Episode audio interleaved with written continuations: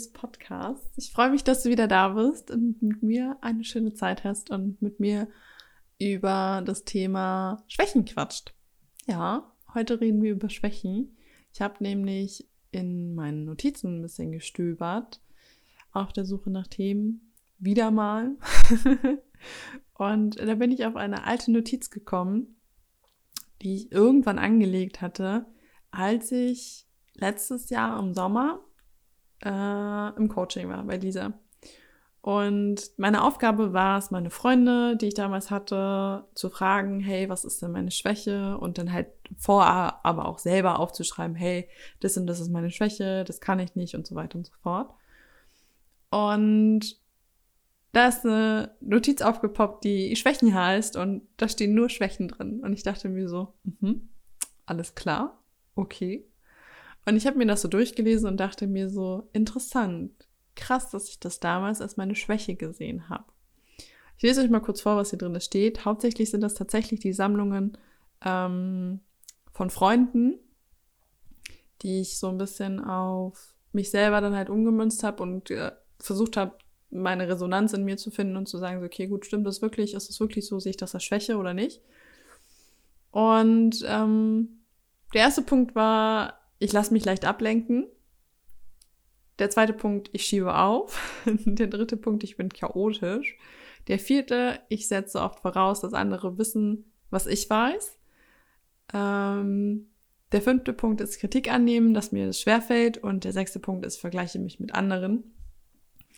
Und ich muss sagen, das mit dem leicht ablenken ist immer noch so, aber das hat andere Gründe, glaube ich.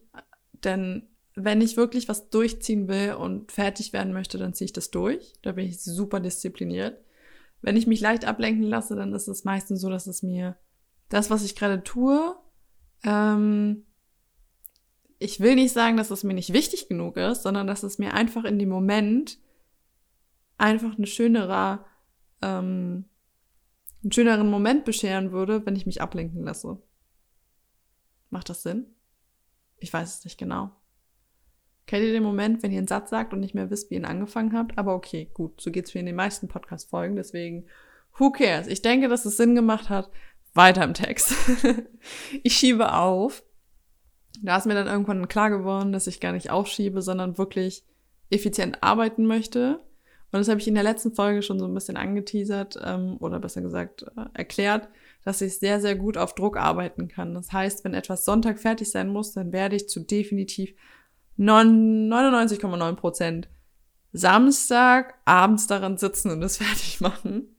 Ähm, es gibt selten Wochen, wo ich wirklich vorarbeite und ähm, es gibt wenige Dinge, in denen ich vorarbeite. Auch dieser Podcast zum Beispiel, den arbeite ich zwar vor, aber es ist halt eben immer so, dass ich den Druck gerade richtig empfinde und halt auch eben den Vibe für meine Podcast-Folgen. Denn ich will tatsächlich keine Podcast-Folgen aufnehmen, die super verkrampft sind, denn davon habe ich abgeschworen. So, chaotisch. Ich bin sowas von gar nicht chaotisch. Ich möchte sagen, dass ich unordentlich manchmal bin in meinen Dingen. Ich habe ein gewisses Chaos, was ähm, meine Dokumente angeht, die auf meinem Schreibtisch liegen, aber dann kommen wieder Phasen, wo ich das aufräume. Wo ich sehr chaotisch bin, sind meine Notizen, aber ich bin nicht chaotisch im Sinne von, in äh, meiner Wohnung liegt viel rum. Das verursachen meistens dann andere Leute in meiner Wohnung, wo ich dann einfach schon die Krise kriege, wenn Dinge rumliegen. Ich glaube auch, dass die Person, die den Podcast gerade hören wird, genau weiß, von wem ich spreche. Kollege Snöschuh. Und ähm, ja, ich mag eine aufgeräumte Wohnung. Und ähm, klar, ich mag unordentlich sein an meinen Notizen oder in meinen Unterlagen. Aber ich muss sagen, ich weiß auch genau, wo ich meine Dinge wiederfinde. Das ist nämlich das Gute. Ich war früher sehr chaotisch. Also ich definiere chaotisch ja nicht im Sinne von unordentlich, sondern eher im Sinne von zerstreut und so. Ähm, dann, den, dann würde ich mir den Begriff nicht mehr geben. Dann würde ich das umtauschen in unordentlich. Also ich bin unordentlich gewesen früher. Ähm, was meine Mutter bis heute noch so ein bisschen immer jedem erzählt, so ja, dann lag da alles rum und man konnte ja nirgends mehr treten und es war nie aufgeräumt. Und dieses Klischee, das man erkennt, so Teller stehen überall rum, Flaschen liegen irgendwo, ähm, Klamotten liegen auf dem Boden, Schulbücher dazwischen und so weiter und so fort. Und mein gutes Ding war halt irgendwo so, meine Mutter hatte, glaube ich, einmal in meinem Leben mein Zimmer aufgeräumt, weil es ihr zu viel geworden ist. Und das hatte sie danach dann auch bereut, weil danach habe ich einfach nichts mehr gefunden. Ich bin in die Schule gegangen ohne das Buch, das ich hab, gebraucht habe, weil ich es nicht gefunden habe. Sie wusste auch nicht mehr, wo es ist. So, das heißt, ähm, ich durfte in meinem Chaos weiterleben. Sie hat nie wieder mein Zimmer aufgeräumt und das war auch gut so. Ähm, gehen wir zum nächsten Punkt auf der Liste und zwar, ich setze voraus, dass andere wissen, was ich weiß.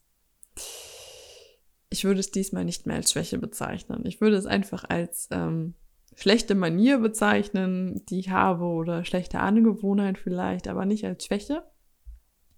Denn ja, ich habe die Angewohnheit von Menschen zu erzählen, Kerstin. Ähm, das ist ein Insider. Und niemand weiß, von wem ich gerade rede. Also ich schmeiße oft mit Namen um mich und gehe davon aus, dass andere Leute wissen, von wem ich rede. Oder halt eben ähm, technische Daten, dass ich dann halt einfach irgendwie von ähm, Programmen spreche oder irgendwie von äh, Fakten, die ich äh, arbeitstechnisch brauche, sei es jetzt über TikTok oder Instagram oder sonst was. Und mein Gegenüber mich dann anguckt wie so ein Auto. Aber ich glaube, dass das tatsächlich menschlich ist. Denn ich habe letztens rausgefunden, dass das nicht nur ich mache, sondern auch viele andere Menschen. Und ähm, ich habe letztens äh, war ich spazieren mit meinem Freund und äh, einem anderen Pärchen und er hatte von seiner Arbeit erzählt und völlig selbstverständlich, ähm, weil er mir schon tausendmal erklärt hat, wie die ganzen Dinge heißen, ähm, erzählt er so und das Pärchen, das mit uns spazieren war, die haben ihn angeguckt und äh, dann äh, haben die halt auch so gefragt, so, naja, was arbeitest du denn eigentlich? Weil die wussten gar nicht, was er macht. Und dann habe ich gesagt, so, können wir mal kurz festhalten, dass du gerade hier von allem Möglichen geredet hast und davon ausgegangen bist, dass jeder weiß, wovon du gerade redest. Und kurz zur Aufklärung, er hat von Fahrzeugen gesprochen. und ähm, das war so eine witzige Geschichte, weil ich habe gemerkt, das tun auch andere Menschen. Also meine Mutter tut das.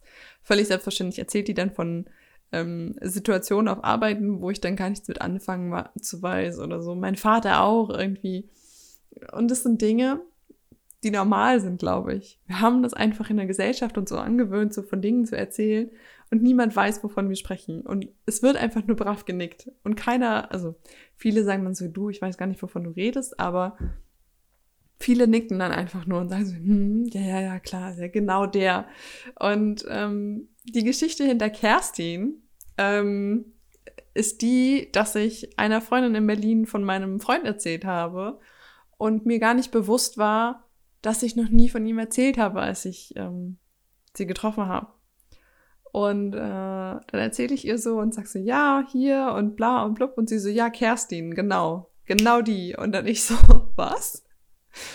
Und dann hatte sie mich nochmal auf diesen, diese schlechte Manier halt eben aufmerksam gemacht und seitdem ist mein Freund halt jetzt Kerstin. und äh, ja, das ist so, ich denke, normal. Deswegen würde ich das auch nicht mehr als Schwäche oder so bezeichnen. Das mit der Kritik. Also, ich muss sagen, ich bin offen für Kritik. Wie ich damit manchmal umgehe, ist eine andere Sache. Was ich für mich aber rausgefunden habe, wie ich das wirklich gut hinkriege. Und zwar, dass ich Leute darauf aufmerksam mache, dass, wenn sie Kritik an mich haben, mir das bitte vorher sagen möchten. Also, dass sie mir sagen, so, hey, ich habe Kritik oder bist du für Feedback offen? Ähm, und ich dann halt sagen kann, okay, gut, ja, ich bin bereit oder ich bin nicht bereit. Klar, man kann nicht in jeder Situation sagen, hey, ich bin bereit für Feedback, sondern manche knallen es halt einfach raus. Dass ich mir halt in dem Moment einfach bewusst mache, hey, das war einfach die Ansicht von dem anderen. Wenn ich jetzt meine Meinung gesagt hätte, wie ich dazu stehe, hätte ich mir auch einfach gewünscht, dass da keine Bewertung reinfließt von dem anderen. Und deswegen ähm, ist mein Trick tatsächlich jetzt gegen diese Schwäche, die ich zu einer Stärke gemacht habe, ohne Bewertung mir diese Dinge anzuhören. Und tatsächlich habe ich das auch in meine Beziehung eingebaut, denn es wird immer wieder Themen geben, wo wir Angst haben vor Bewertung, vor Kritik. Und ähm, wenn mein Freund oder ich irgendwie ein Gespräch brauchen, wo wir Angst davor haben, kritisiert zu werden oder vor der Reaktion, sagen wir einfach, dass wir gerne ein Gespräch hätten, wo wir nicht bewertet werden wollen, wo der andere einfach nur zuhört und man dem anderen einfach nur das Ohr leiht und das einfach aufnimmt. Und das ist so der Trick an der ganzen Sache. Und das finde ich eigentlich ganz cool. Deswegen würde ich jetzt sagen, ich kann schon sehr gut mit Kritik umgehen. Und der letzte Punkt, ich vergleiche mich mit anderen. Huh. Das mit dem Vergleichen habe ich schon mal mit Lisa besprochen in der Podcast-Folge von ihr. Und es gibt viele Wege, sich zu vergleichen, sei es jetzt körperlich, sei es jetzt entwicklungstechnisch, sei es charaktertechnisch. Es ist völlig Laterne. Vergleichen ist nie geil. Nie. Du wirst nie wie der andere sein. Und in dem Moment, als ich das aufgeschrieben habe, das war tatsächlich, glaube ich, der einzige Punkt, den ich selbst für mich aufgeschrieben habe, weil ich das nie wirklich laut ausgesprochen habe, wenn ich mich verglichen habe. Ähm, dieses Vergleichen hat mir damals einfach das Gefühl gegeben, irgendwas zu haben, woran ich arbeiten muss. Also ich habe eine Stelle an mir gesucht, an der ich arbeiten muss, damit ich so bin, wie ich es mir wünsche, für andere zu sein. Und das war Bullshit. Denn ich habe dann halt nie dem entsprochen, was ich eigentlich sein will oder wie ich mich fühle gerade oder welche Bedürfnisse ich habe. Deswegen habe ich das dann halt irgendwann ähm, noch weiter ausgereift, den Gedanken, warum ich das eigentlich tue. Und es lag tatsächlich daran, dass mein Umfeld halt so war. Ich wurde ständig mit wem anderen verglichen. Ich wurde ständig darauf hingewiesen, dass ich ja nicht so sei, wie ich ähm, mich eigentlich gebe oder äh, wie ich eigentlich zu sein hätte. Und das macht natürlich was in einem Kopf. Und dieses, ich nenne es mal ein bisschen Kopfgeficke, ist halt schon so ein bisschen, dass du dir halt einfach immer wieder Steine in den Weg legst. Und jedes Mal, klar, die hat vielleicht irgendwie besser trainierte Arme oder der Typ ist breiter als du und was weiß ich, dieser stumpfe Schwanzvergleich einfach so, der ist besser als der andere, macht halt einfach gar keinen Spaß. Und ich habe gemerkt, klar, es gibt Momente, in denen ich mich auch sehr, sehr trocken vergleiche und versuche aus diesem Ding wieder rauszukommen. Aber wir Menschen sind einfach so trainiert. Wir gucken, was hat der andere, was hab ich nicht. Und da ist es halt wirklich das Beste, dass wir halt wirklich uns immer wieder bewusst machen, wir sind wir und der andere ist der andere und es ist okay so. Und wenn wir so sein wollen wie der andere und es sich gut anfühlt für uns, dann mach das einfach und zieh das durch. Geh ins Gym, trainier härter, ähm, isst weniger Kohlehydrate. Was weiß ich, wenn du es jetzt aufs Körperliche machst oder wenn du dich emotional oder psychisch halt irgendwie mit wem vergleichst, oh, der ist viel weiter entwickelt oder so, dann arbeite in dir. Aber gib nicht den anderen daran die Schuld, dass sie besser sind als du, denn niemand ist besser als du. Und das ist halt was, was wir halt einfach vergessen manchmal. Und klar, man kann sich auch immer vergleichen, aber es gibt einfach Dinge, die können wir nicht ändern. Ich kann meinen meinen Körper in manchen Stellen nicht ändern und du kannst ihn an manchen Stellen nicht ändern. Manche werden nie erfahren, was ich erfahren habe. Manche Dinge werde ich nicht erfahren, die andere Leute erfahren haben. Und das ist auch gut so. Also, wir werden uns nie gleich entwickeln. Sei es körperlich noch äh, kopftechnisch. Und so viel zu dem Thema Schwächen, die ich zu meinen Stärken gemacht habe oder die ich eigentlich nur umgewandelt habe und damit jetzt gut leben kann, denn ich würde jetzt nicht mehr sagen, dass das alles meine Schwächen sind. Ich habe vielleicht ein paar neue Schwächen rausgefunden und auch schon irgendwo ein bisschen behoben, möchte ich behaupten. Und das war eigentlich der Gedanke hinter der Folge, dass ich euch so ein bisschen darauf aufmerksam machen möchte, dass ihr auch wenn ihr Freunde habt, die euch Schwächen vorhalten oder die euch selber irgendwo zuschreibt, immer in der Lage seid, das ändern zu können. Es gibt immer zwei Seiten. Und das gibt es halt auch bei Schwächen und Stärken. Also es gibt immer eine Schwäche zu der Stärke und es gibt immer eine Stärke zu der Schwäche. Deswegen vergiss es nicht. Und jetzt entlasse ich dich aus dieser Folge. Ich hoffe, du konntest irgendwas daraus mitnehmen. Und irgendwas davon hat Sinn gemacht. Ich habe jetzt am Ende ein paar coole Kalendersprüche gebracht. Ich glaube, ich muss noch Lisa sagen. Aber ich hoffe, dass du einen tollen Tag heute hast. Wir hören uns in der nächsten Folge. Deine Julia.